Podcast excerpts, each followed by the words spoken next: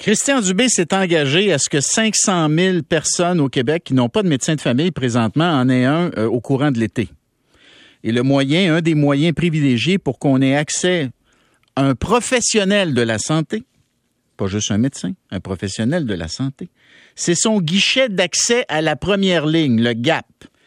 Sauf que le GAP fonctionne pas très bien, en tout cas, il fonctionne pas très bien partout. C'est ce qu'on apprend quand on lit le texte d'Ariane Lacourcière de ce matin.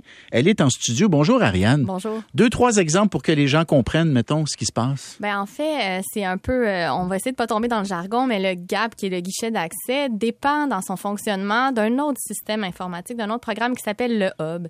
Le Hub, ça se trouve à être une plateforme qui permet de regrouper, parce que dans chaque clinique, tout le monde a un système de prise de rendez-vous. On pense à Bonjour Santé, il y a la RVSQ. Donc, Hub, ça vise à, à regrouper tout ça pour faciliter la prise de rendez-vous. Donc, déjà, actuellement, il y a plusieurs, c'est déployé dans plusieurs cliniques.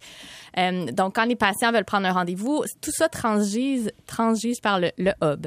Mais il y a quand même certains pépins dans plusieurs GMF. Il y a plusieurs médecins là, qui m'ont joint euh, pour m'en parler. Euh, il y a des bugs. Dans le fond, certains patients peuvent prendre euh, deux- patients peuvent prendre la même plage de rendez-vous. Donc, les le matin, le médecin se présente à sa clinique. Au lieu d'avoir 10 patients dans sa matinée, il y en a 20. Euh, donc, Oui. ça crée toutes sortes de tensions parce que là, il y a plus d'attentes. Les patients ne sont pas contents. Étant donné aussi que dans le système du hub, on peut pas euh, limiter la distance. Donc, il peut y avoir des patients de régions très, très, très éloignées qui prennent un rendez-vous. Euh, Il y avait des exemples à Sainte-Julie, un patient qui va venir de Saint-Lin, euh, Saint-Jean-sur-Richelieu, un patient de Laval. Euh, ça, ça fait que des fois, ben, les gens, quand ils réalisent le trafic, la distance, viennent pas au rendez-vous. Ou encore, ils y vont, mais ils arrivent en retard parce qu'ils sont restés pris dans la circulation. Puis quand ils arrivent, leur plage de rendez-vous est déjà dépassée. Exactement. Donc, les médecins qui m'ont parlé parlent que dans certains cas, c'est 15 de, de patients qui ne se présentent pas à leur rendez-vous depuis l'implantation du hub, d'autres fois 30% Donc, ça, c'est toutes des plages qui pourraient être occupées par un patient qui ne sont pas occupées. Donc, c'est des bugs. Au ministère, on m'explique que tous ces, ces problèmes-là sont en train d'être réglés. C'est quand même un projet d'envergure parce que ça met, ça faut que plusieurs logiciels différents se parlent. Donc, c'est compliqué. On a bon espoir d'y arriver avant le plein déploiement du GAP parce que tantôt, on parlait du fameux guichet. Oui. C'est qu'au guichet, quand on est un patient qui, orphelin, déjà, il y a certains qui, qui sont lancés. Ça se fait progressivement au cours de l'été. Euh, on peut appeler à un numéro unique, puis là, on va se faire donner un rendez-vous avec un médecin ou un autre professionnel de la santé. Mais à partir du moment que nos besoins sont identifiés comme quoi on a besoin d'un rendez-vous avec un médecin, ben là, les infirmières du guichet doivent utiliser le hub pour nous donner ce fameux rendez-vous. Mais là, étant donné qu'il y a des, bugs, des problèmes avec le hub, ben là, ça soulève la question est-ce qu'on va être capable de, déployer le guichet d'accès en première ligne dans sa pleine capacité si euh, le, le système informatique a déjà des problèmes? Oui, puis là, vous nous ménagez, Ariane Lacourcière, parce qu'il y a le guichet unique, le GAP, il y a le hub où se retrouve l'information en provenance des DME, les dossiers médicaux électroniques, qui sont les dossiers, dans le fond, médicaux Utilisés dans les GMF. Dans chaque utilisés dans les groupes de médecine de, de médecine de famille. Alors, est-ce que vous, ça fait des années que vous couvrez la santé, Ariane Lacourcière, puis vous le faites bien. Est-ce qu'on doit être optimiste? Parce que on, on- honnêtement, là, on- peu importe qui est le ministre de la Santé, peu importe qui gouverne à Québec, on a intérêt à ce que ce système-là fonctionne. Puis Dieu sait qu'en matière de système informatique dans le domaine de la santé, on n'a pas été gâté. Il y a souvent eu des, bugs, puis des bugs qui ont duré longtemps. Moi, j'espère, honnêtement, moi, j'accepte qu'au début, ça prenne des ajustements, c'est normal. Mais on a vu avec le dossier de santé euh, DSQ, dossier Santé Québec, ça a pris des années avant que ça se règle. Euh, vous, quand vous regardez ce qui se passe, êtes-vous relativement optimiste que ça va finir par se déboguer? Ben, il y a plusieurs aspects, je dirais, à cette question-là. Pour ce qui est du guichet d'accès, je pense que la majorité des médecins l'appuient, ils veulent que ça fonctionne. Ils sont conscients que c'est vraiment un système de, de triage, un peu des, de pertinence, donc que les patients qui vont se rendre à eux auront réellement besoin de voir un médecin. Ça, je pense qu'il n'y a personne qui est contre euh, ce projet-là. Euh, le hub aussi, en fait, ils, veulent, Ils veulent que ça marche. Que ça marche, mais là, ça nous ramène tout le temps à cette difficulté, à, à ces défis informatiques. C'est quand même, il faut qu'ils relient là, des, des centaines et des centaines de GMF à travers le Québec avec des besoins différents, des façons de fonctionner. On ne parle même pas des cliniques où les médecins fonctionnent encore avec des dossiers uniquement papier. Eux sont même pas inclus là, dans ce projet-là.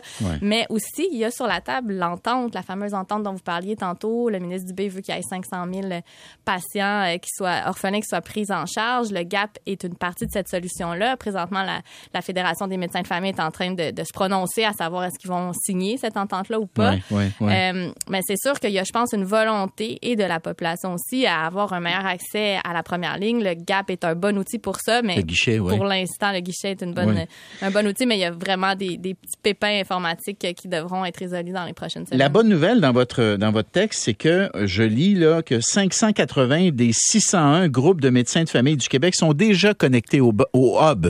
Donc moi, ce que ça me dit, c'est que les médecins dans les GMF à travers le Québec, ils veulent vraiment que ça fonctionne. J'y vois un signe de collaboration, moi là là. Euh, je pense qu'ils n'avaient pas le choix. Euh, ça, à moins de me tromper, c'est que le, le, ah. fameux hub, puis là, on va, je m'excuse d'avance, je vais utiliser d'autres acronymes, mais le hub remplaçait aussi euh, Gaëtan Barrette à l'époque avait voulu implanter RVSQ, qui était Rendez-vous Santé Québec. Oui, Il oui. voulait une plateforme unique de prise de rendez-vous pour se départir un peu des bonjours santé de ce monde qui sont. Mais ça n'a pas marché super bien. Euh, justement, l'implantation, un peu comme on vit aujourd'hui, avait connu plusieurs ratés.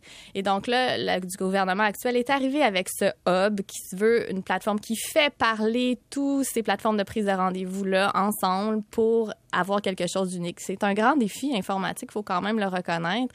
Euh, Puis mais... ils disent qu'ils travaillent pour régler le problème. Exactement. Là, hein? Vous mais c'était pas, je pense pas que c'est un choix des GMF de faire partie du hub ou pas. OK. Fait qu'au ministère de la Santé ou sinon au bureau du ministre Dubé, ils vous disent on travaille très, très, très fort pour solutionner, pour dénouer les, euh, les nœuds puis défaire les bugs pour que éventuellement la plateforme puis le guichet unique fonctionne bien. Exactement, mais pour l'instant, il y a quand même, selon ce que certaines sources m'expliquent, c'est qu'il y a beaucoup de demandes et il y a certains aspects qui pourront pas être réglés dans un avenir approché, entre autres cette problématique de, de région.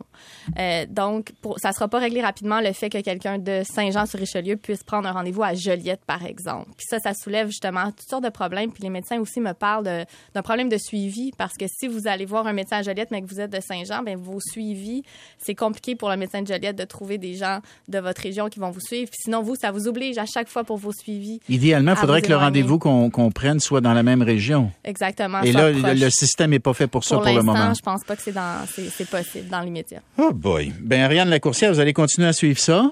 Vous allez nous tenir informés. Tout à fait. Des, et espérons-le, des progrès positifs. On l'espère. Et de la résolution éventuelle du problème. Puis je vous reviendrai avec d'autres acronymes si vous voulez aussi. Ça, c'est pas nécessaire. On va juste digérer ceux qu'on a déjà là dans le système actuel. C'est déjà beaucoup. Ariane Lacourcière, journaliste à la presse, donc spécialisée dans les questions de santé. Merci. Merci.